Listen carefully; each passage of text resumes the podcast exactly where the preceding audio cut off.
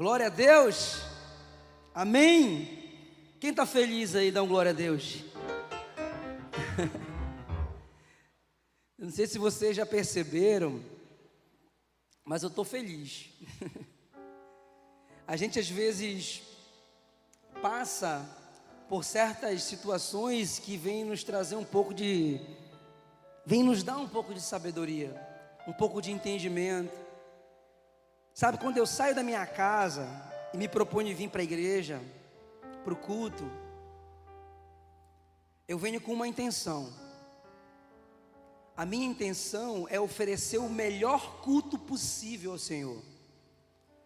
Eu não tenho muito de ficar me segurando quando eu estou sentindo a presença. Você vê, eu fico aqui e eu começo a dançar, eu começo a pular. Se tiver que chorar, eu choro. Se tiver que gritar, eu grito, porque eu quero sentir a presença do Senhor. Eu venho oferecer para Ele o meu melhor, o que eu puder. E eu sei que o Senhor trouxe você aqui essa noite, e eu não sei a motivação do teu coração. Não sei se vocês já repararam, mas sempre eu falo sobre motivação. A motivação ela é tão importante na nossa vida, porque quando você faz alguma coisa pela motivação errada, o resultado ele é o resultado errado também. Você entende o que eu estou falando? Ah, pastor, o senhor fala sempre isso no culto. Sabe por que eu falo? É porque eu aprendi a sair da minha casa para vir ao culto com a motivação certa. Eu não venho para cá para dizer assim, olha, eu vou lá porque fulano vai estar tá lá. Eu vou para lá porque eu sei que o Senhor vai estar lá. E algo diferente vai acontecer por causa dele. E eu quero parabenizar você que saiu da sua casa hoje. Choveu, mas você veio. Você está aqui. E eu sei que o Senhor tem uma palavra para você hoje, que você vai sair daqui hoje com certeza, pensando muito. E eu quero também aproveitar e falar com a galera que está na sua casa aí, que está aí assistindo. Eu quero te pedir, eu quero te convocar a chamar todo mundo falar para você pegar esse link, compartilhar com o máximo de pessoas que você tiver aí, seus amigos. Entre aí e compartilhe, para que a gente possa hoje sair daqui e você seja alcançado também aí na sua casa. Eu vou ficar acompanhando aqui nas redes sociais aqui o culto. Para saber se você realmente está sendo alcançado. Para começar, eu quero que você abra sua Bíblia, por gentileza, no livro de Apocalipse, capítulo 2, do versículo 1 até o 7.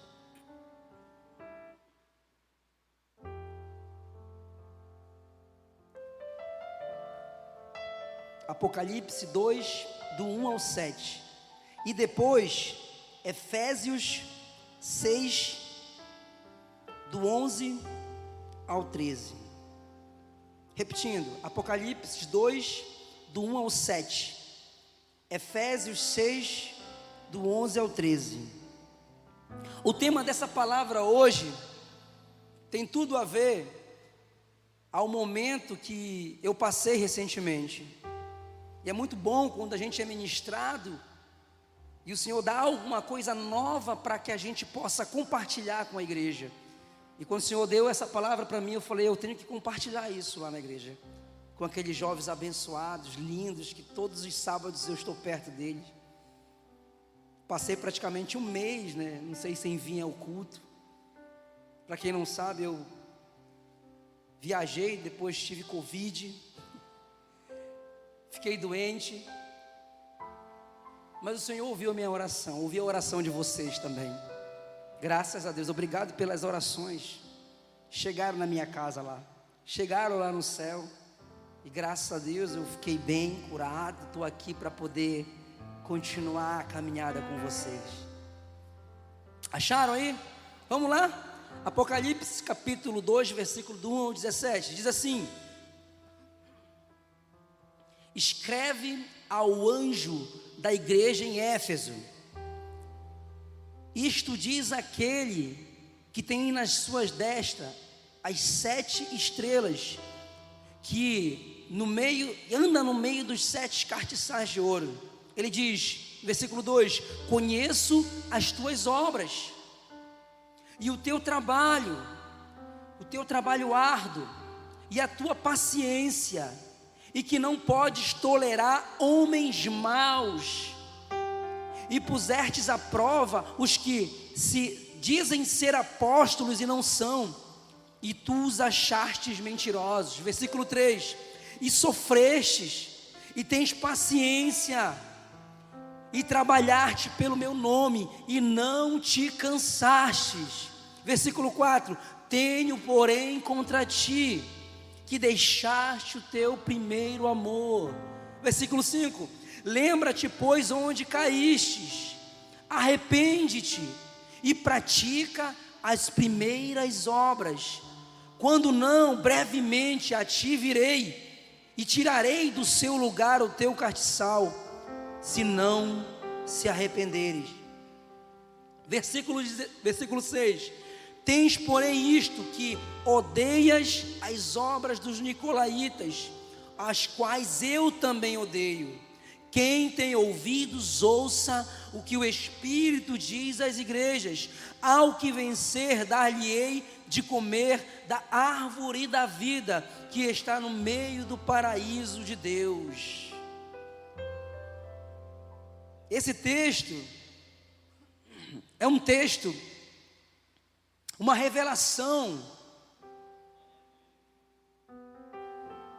de Jesus às sete igrejas do Apocalipse. Essa carta que foi enviada a essa igreja de Éfeso foi uma carta pensada, uma carta revelada, e chegou pelo quem mandou, quem proferiu, quem mandou essa palavra foi o próprio Cristo. Ele é que anda no meio dos sete catiçais. É Ele que é essa estrela, é Ele que envia essa carta, é Ele que manda diretamente isso para a igreja. A igreja de Éfeso. Ele mandou para sete igrejas, mas eu quis trazer essa carta porque tem algo parecido no próximo texto que eu vou ler, Efésios capítulo 6.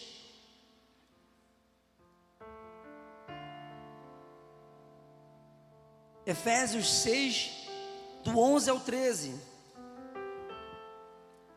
E diz assim a carta: Revestivos de toda a armadura de Deus, para que possais estar firmes contra as astutas ciladas do diabo porque não temos que lutar contra a carne e o sangue, mas sim contra os principados, contra as potestades, contra os príncipes das trevas deste século, contra as hortes espirituais da maldade nos lugares celestiais. Portanto, tomai toda a armadura de Deus, para que possais resistir o dia mau e havendo feito tudo isso, permaneceis firmes. Qual foi a intenção de Paulo quando escreveu essa carta? Qual foi a, intenção de Cristo quando mandou a carta àquela igreja de Éfeso? Eu, eu, eu, começo a entender, eu começo a entender esse texto quando eu começo a ver a palavra dia mal. Dia mal. O dia mal é aquele dia que você não está esperando. É aquele dia que não está na tua agenda. Quando ele mandou essa carta para a igreja de Éfeso, a igreja de Éfeso não era uma igreja qualquer. A igreja de Éfeso não era uma igreja é, que não tinha conhecimento. Essa igreja, ela foi uma das, das, das igrejas é, do Império Romano onde o cristianismo mais cresceu, mais difundiu. Essa era a igreja de Éfeso. A igreja de Éfeso tinha boas obras, o texto mesmo que eu lhe fala, era paciente e provava a veracidade dos seus apóstolos.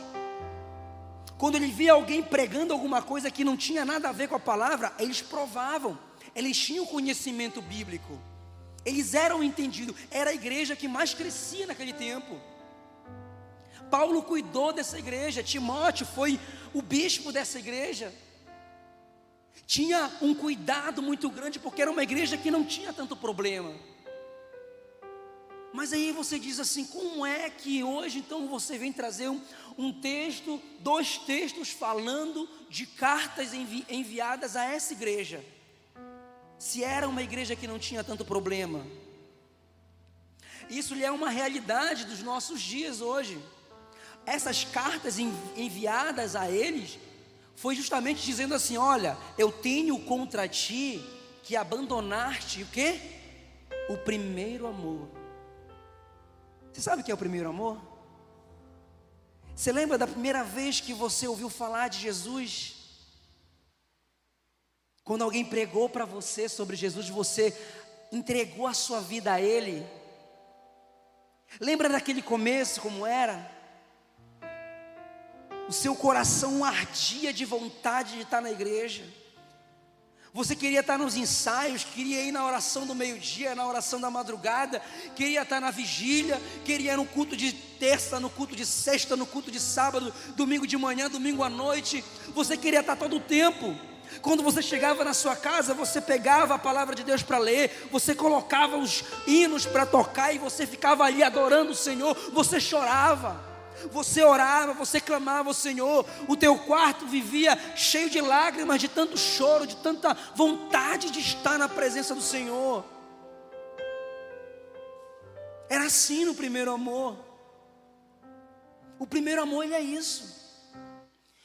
E o texto ele fala assim: o que eu tenho contra ti é que abandonastes o primeiro amor. E isso acontece no nosso meio hoje.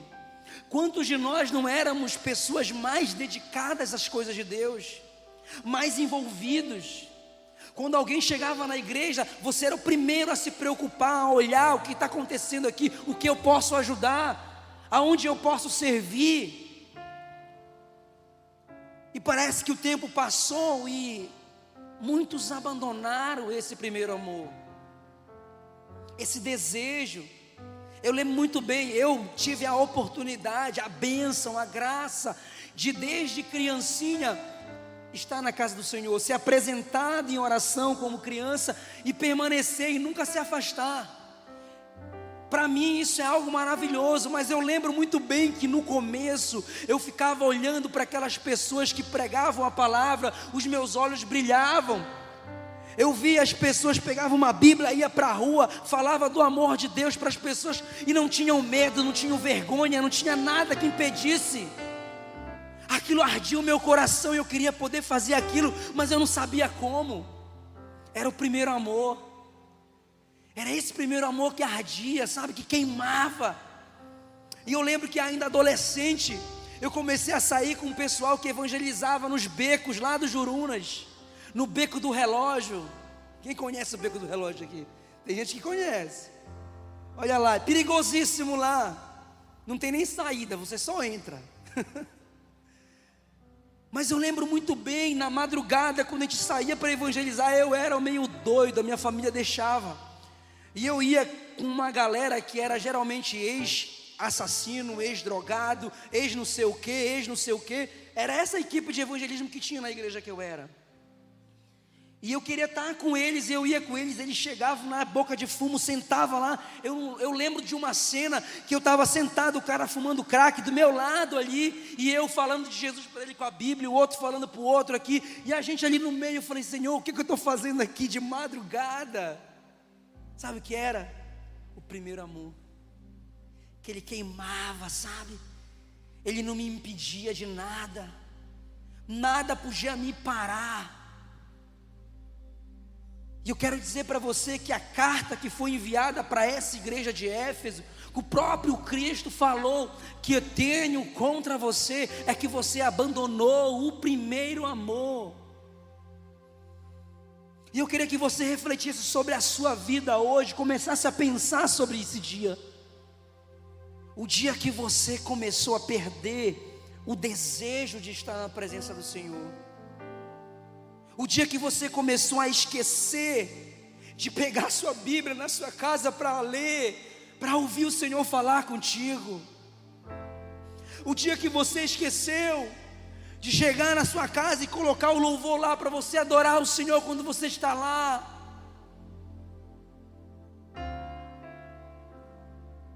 Queridos, isso acontece, mas isso não é motivo para parar. A carta que foi enviada para essa igreja, o motivo de essa repreensão chegar até lá, é porque aquela igreja tinha de alguma forma abandonado esse primeiro amor.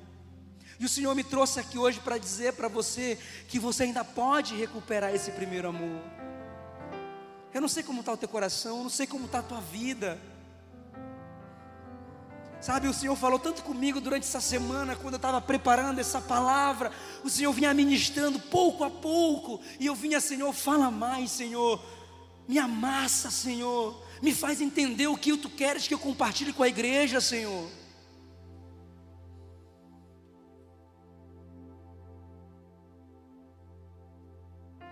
Efésios foi escrita por Paulo. Paulo que mandou essa carta a Efésios. Ele queria saber a posição da igreja, como é que a igreja estava se encontrando nesse momento. E quando Jesus mandou a carta às sete igrejas, ele endereçou essa carta também à igreja de Éfeso, dizendo para eles que o primeiro amor estava se acabando. O que eu posso entender das duas cartas, mandada por Paulo e a carta por Jesus, são cartas que dão um alerta para aquela igreja, porque ele sabia que aquela igreja era uma igreja que tinha comprometimento, era uma igreja que queria fazer o melhor, mas o primeiro amor foi se acabando. E ele queria alertar Sabe, eu acho, eu não tenho, sabe, dúvidas do que eu vou falar agora. O Senhor ele colocou essa palavra no meu coração para dizer para você hoje, para lembrar você hoje que o primeiro amor ainda está dentro de você, que ainda dá tempo de recuperar, que ainda dá tempo de buscar a presença do Senhor, de orar mais, de ler a Bíblia mais, de se preocupar com o próximo, de orar por ele, de pregar a palavra, de não ter vergonha de pregar o evangelho ainda há tempo. A igreja de Éfeso, ela não era uma igreja problemática como a igreja de Coríntios. A igreja de Éfeso não era uma igreja cheia de perguntas acerca da vida após a morte, como a igreja de Tessalônica, não. A igreja de Éfeso, ela era uma igreja, ela não era uma igreja emotiva como a igreja de Colosso. Não. Éfeso era uma igreja que tinha um embasamento bíblico, que tinha contexto, que era alicerçada na palavra. Aí você pergunta, então, como essa carta foi mandada para uma igreja que tinha todo esse know-how? Como? Sabe por quê? Porque o Senhor, Ele cuida daqueles que Ele ama. Se essa palavra está chegando até você essa noite, é para você lembrar, sabe, do primeiro amor, para você entender que ainda há tempo, que pode ser mudado alguma coisa que de repente mudou no caminhar, na tua estrada, sabe? Eu fico pensando, e agora eu vou entrar, sabe, na parte que, sabe, dói mais, que é justamente quando nós estamos caminhando quando nós estamos envolvidos, quando eu estou indo à igreja, estou buscando ao Senhor na igreja, quando eu vou aos cultos, quando eu oro pelo meu irmão, quando eu oro pelo meu vizinho, quando eu oro pela minha família, quando eu oro, quando eu descubro que alguém está doente, eu começo a orar, e parece que as coisas não estão dando certo para você, e aí você se pergunta: o que está dando errado? O que, o que eu fiz? Eu acredito muito que Paulo teve uma revelação sobre o que haveria de acontecer em Éfeso. Por isso que ele escreve no capítulo 6, alertando a igreja, e ele fala lá no, no versículo 6, ele fala assim: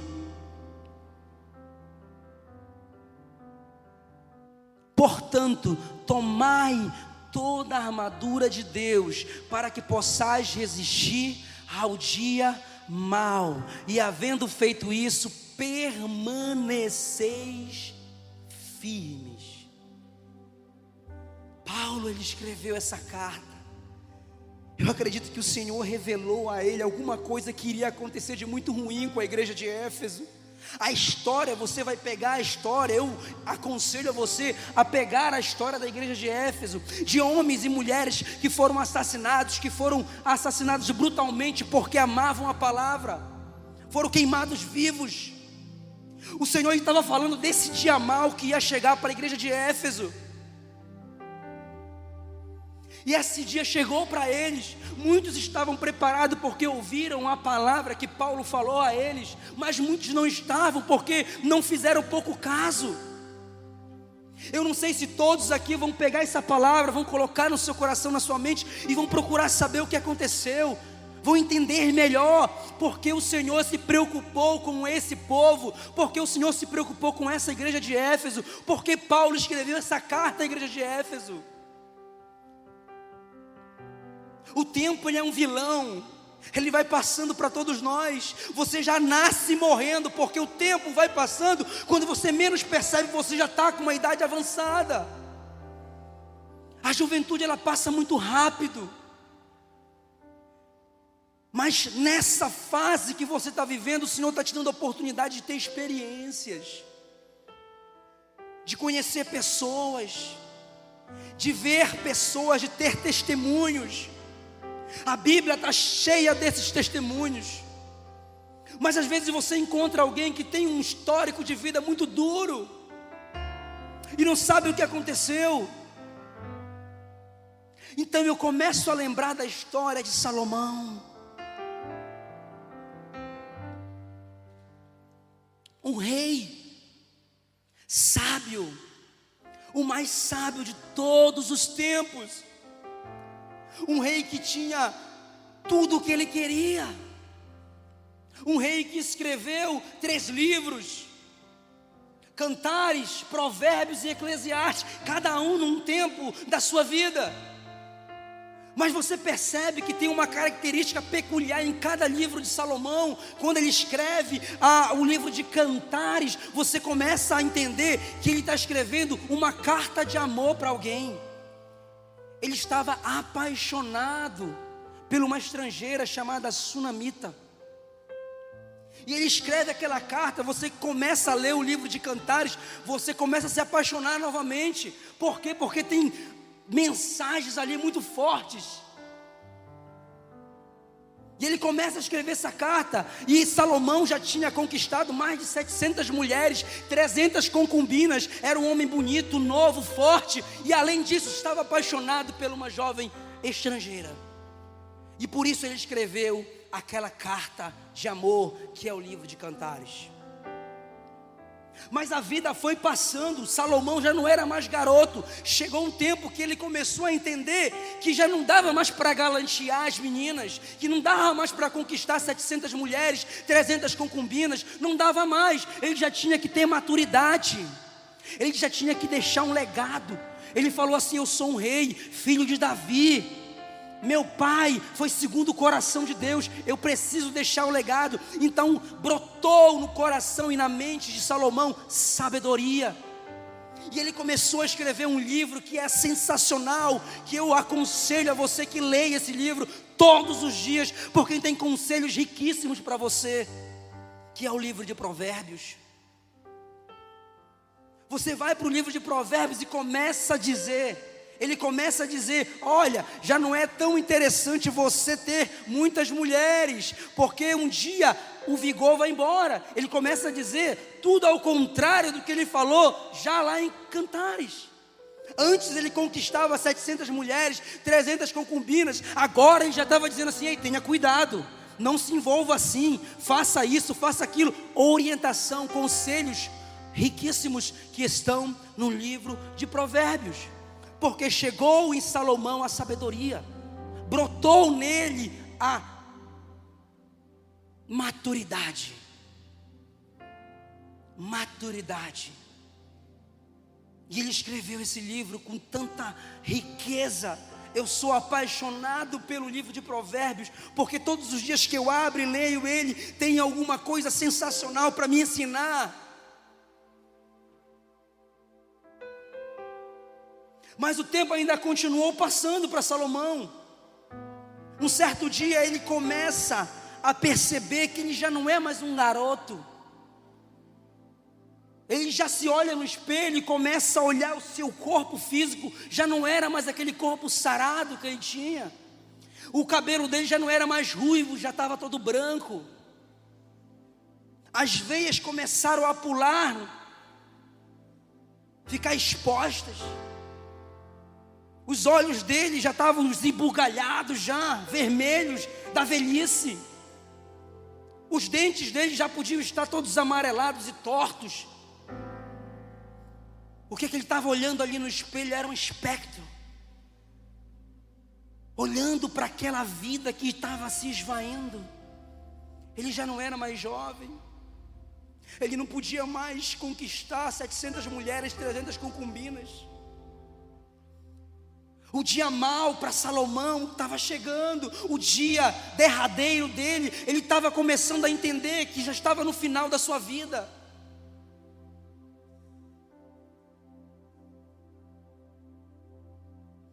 Aí ele vai e começa a escrever o livro de Eclesiastes. Quem já leu o livro de Eclesiastes tem até medo. E engraçado que bem no finalzinho do livro de Provérbios ele escreve ainda assim: é melhor ir a um velório do que ir a uma festa. Por que, você vai no velório e não vai a uma festa? Porque você mudou. Que doido vai querer ir a um velório ao invés de uma festa? Que jovem vai querer ir a um velório? Ele estava dizendo isso, sabe por quê? Porque quando você vai no velório, você reflete sobre a vida daquela pessoa que morreu. E quando você vai na festa, você não quer saber de nada. Você quer saber somente de curtir a vida, de encher a cara de Coca-Cola.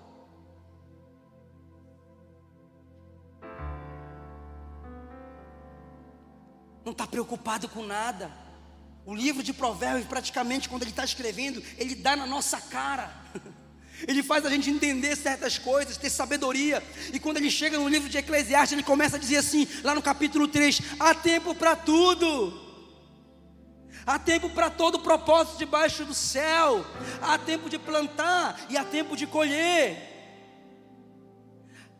Há um tempo de rir e há um tempo também de chorar há um tempo de abraçar e há um tempo de afastar-se de abraçar. Ele começa a entender que o tempo dele está chegando.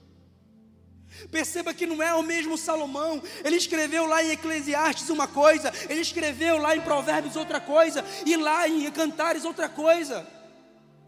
Ele percebe que o tempo dele está chegando, o dia mal de Salomão está chegando, o dia da sua morte está chegando. Aí ele vai e começa a escrever o Eclesiastes 12. Ele começa a escrever Eclesiastes 12. E começa a ficar mais forte aquilo. Ele escreve assim, Eclesiastes 12, primeiro: Lembra-te também do teu Criador nos dias da tua mocidade, antes que venham os maus dias. E chegue os anos nos quais venham dizer: Não tenho nele contentamento. Olha os maus dias de novo O que Paulo falou lá em Éfeso sobre esses maus dias. O que Jesus falou lá na carta às sete igrejas do Apocalipse sobre esses maus dias. E o que Salomão estava falando aqui em Eclesiastes sobre esses maus dias. Você sabe o que é esses maus dias? Eu vou falar para você agora. Sabe quando é que é o mau dia? É quando a doença bate na sua porta e entra. Mas você ora para o Senhor, me cura, Senhor, e a cura não vem. É quando você acorda pela manhã e percebe que tem um caroço no seu seio. E você pergunta, Senhor, logo eu, que sou tão crente, que vou na igreja, que oro. O dia mal é o dia quando chega na empresa e descobre que alguém demitiu você. E você estudou tanto, trabalhou tanto para alcançar esse lugar e agora você não tem mais nada. O dia mal é quando você sonha com um casamento e filhos lindos, mas descobre que de você é estéril. Esse dia mal acontece com muitas pessoas. O dia mal é quando você recebe a notícia que seus pais perderam a vida e você ficou nesse mundo sozinho. Eu sei que é duro falar isso, mas é uma realidade que esse dia mal traz para todos nós. E ninguém está isento de que esse dia mal chegue. Pastor, bate na madeira, pastor. Não. Eu estou trazendo para você a realidade da vida. A vida, ela é assim. Ela não é só de coisas boas. Vai chegar o dia mal e vai chegar para todo mundo. A pergunta é: você está preparado para esse dia mal? Você vai sobreviver a esse dia mal? Eu confesso para você que nesse período que eu fiquei doente, em alguns momentos eu fiquei muito triste, porque quando você está doente, você não tem vontade de comer, você não quer fazer nada, você não pode sair, você fica triste, sentimentos batem em você. E eu lembro que eu fiz uma oração para o Senhor, Senhor, se for para eu morrer, Senhor, que eu morra e vá logo para o céu contigo, porque já não dá mais. Mas o Senhor teve misericórdia e falou: Eu te quero mais um pouco aí. Tem uma galera lá que ainda conta contigo. Mas é forte dizer isso, eu passei por isso, o Senhor falou comigo muito, me fortaleceu nos momentos difíceis. Pessoas mandaram mensagens para mim, outras diziam que estavam orando por mim, e eu falei, Senhor, amém, glória a Deus. Mas uma pergunta veio na minha mente, e eu falei assim: Senhor, e se a cura não vier? E se o milagre não acontecer, Senhor? E se acontecer de repente, Senhor, de ser o meu momento, o meu dia mal chegando?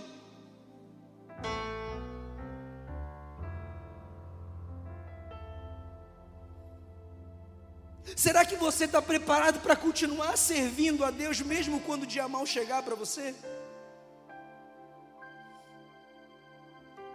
Essa é uma palavra que eu estou trazendo do coração de Deus para você essa noite, para você pensar que Deus, Ele é Deus e Ele continua sendo Deus, fazendo ou não fazendo. Independente do bem ou do mal, Ele continua sendo Deus. E eu lembro da história de Jó. Eu lembro da história de Jó. E Deus testemunhando da vida dele. Jó 1:8 diz assim: E disse o Senhor a Satanás: Observar-te tu, o meu servo Jó, porque ninguém é na terra semelhante a ele, homem íntegro e reto, temente a Deus e que se desvia do mal. Íntegro temente a Deus, que se desviava do mal. Era Deus dando testemunho de Jó, falando da vida dele, falando para as pessoas que esse Jó era isso. E o inimigo foi lá e pediu autorização para tocar na vida de Jó. O Senhor falou assim: Olha, você pode fazer o que quiser com ele, mas não pode tirar a vida dele. E Satanás começou a jogar todos os dias maus que você possa imaginar na vida de Jó. Jó era rico, Jó tinha bens, Jó tinha filhos e filhas, era próspero, era feliz, orava, ele jejuava pelos filhos, ele fazia sacrifício pelos filhos. Mas o dia mal chegou para Jó também. Jó perdeu seus filhos todos, ele perdeu os seus bens todos, ele perdeu a saúde porque restou simplesmente para ele um caco de telha para coçar suas feridas. Ele perdeu toda aquela paz que ele tinha. ele absorveu todo aquele mal que chegou para a vida de Jó. Ele tinha todas as razões do mundo para chutar o pau da barraca e nunca mais servir a esse Deus. Mas a resposta de Jó para tudo isso que aconteceu com ele foi essa. Então Jó, lá no capítulo 1, versículo 20 ao 22, então Jó se levantou, rasgou o seu manto e rapou sua cabeça e lançou-se em terra e adorou o Senhor. Ele adorou o Senhor.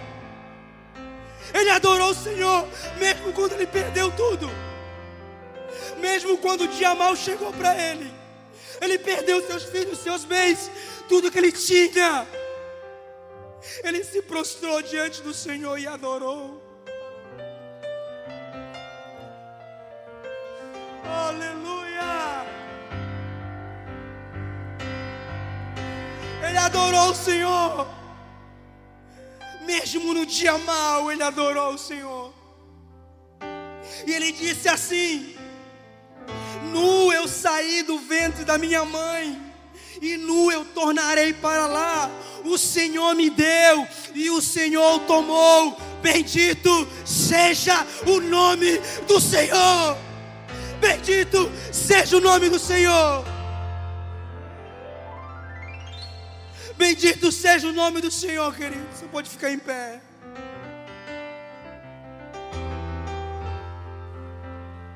O milagre do Senhor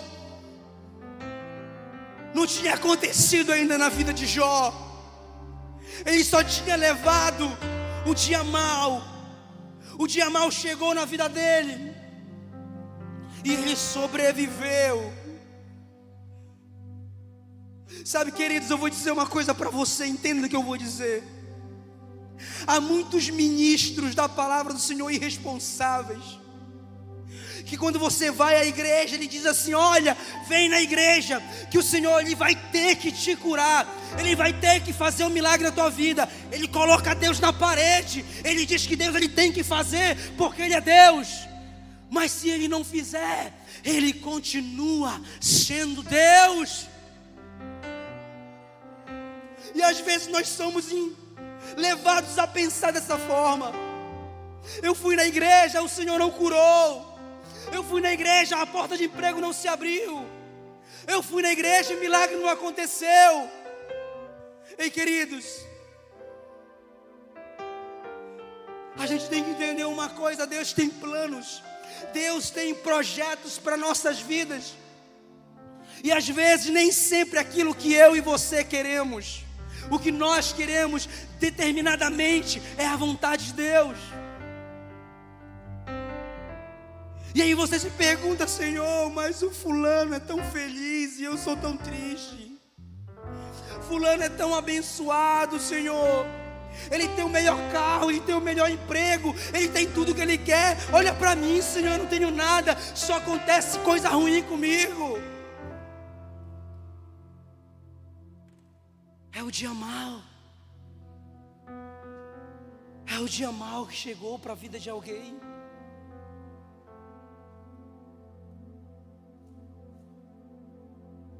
E se Ele não quiser curar? E se Ele não quiser fazer o milagre? Será que Ele ainda é Deus ainda? Será que Ele continua sendo Deus? Será que você vai abandonar Ele se Ele não fazer o milagre que você quer? Se Ele não fizer a tua vontade, você vai abandonar Ele? Será?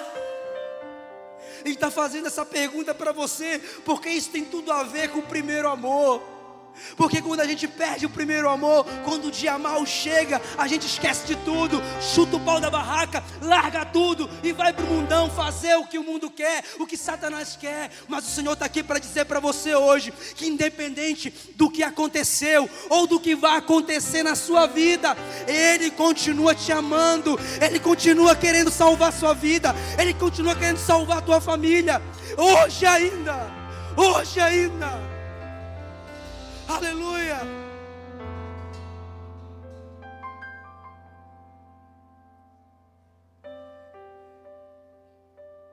Queridos, o Senhor virou o cativeiro de Jó. Eu não poderia encerrar essa palavra sem concluir. Jó capítulo 42, versículo 10. E o Senhor virou o cativeiro de Jó. Quando ele orava pelos seus amigos, e o Senhor acrescentou a ele em dobro tudo quanto Jó tinha perdido. Ei, você não entendeu?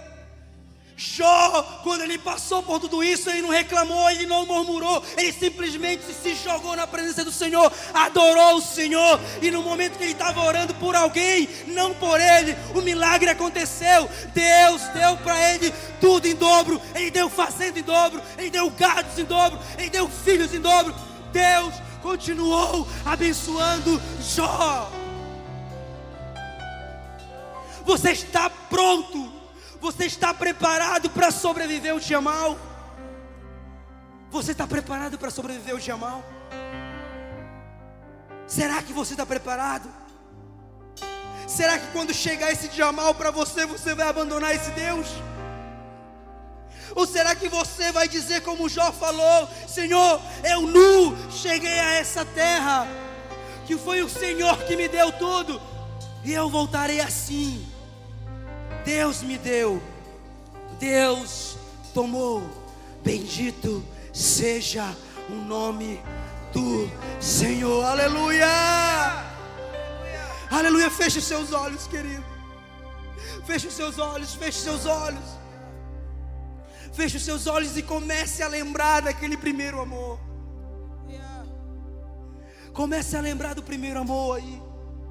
A gente vai louvar o nome do Senhor aqui. Você vai lembrando do primeiro amor como era antes. Como era o teu relacionamento com Ele. Querido, você que está na sua casa aí. O Senhor está dando uma oportunidade para você ter um novo começo. Essa palavra não é uma palavra de salvação, é uma palavra de reflexão. E você que está na sua casa eu sei que o Senhor levou essa palavra até você hoje, para você refletir sobre a vida.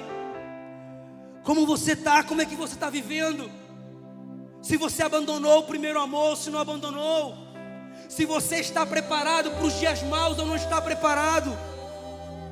Eu quero dizer para você que o Espírito Santo do Senhor, Ele está aqui, Ele está aí na tua casa, Ele está fazendo uma obra no teu coração nesse momento, Ele está fazendo uma obra no teu coração. Você que está aqui, que chegou aqui, quem sabe triste, quem sabe pensando em desistir, o Senhor te chamou para uma nova caminhada, para um novo começo, e esse é o momento. Nós vamos louvar se alguém aqui estiver e quiser fazer um novo começo com o Senhor, entregar a sua vida, voltar para os caminhos do Senhor. Esse é o momento. Nós vamos louvar o Senhor e esse é o seu momento. Se você que está na sua casa, escreva aqui para nós. Escreva aqui para nós. Eu quero ter um novo começo. Eu quero ter um novo começo.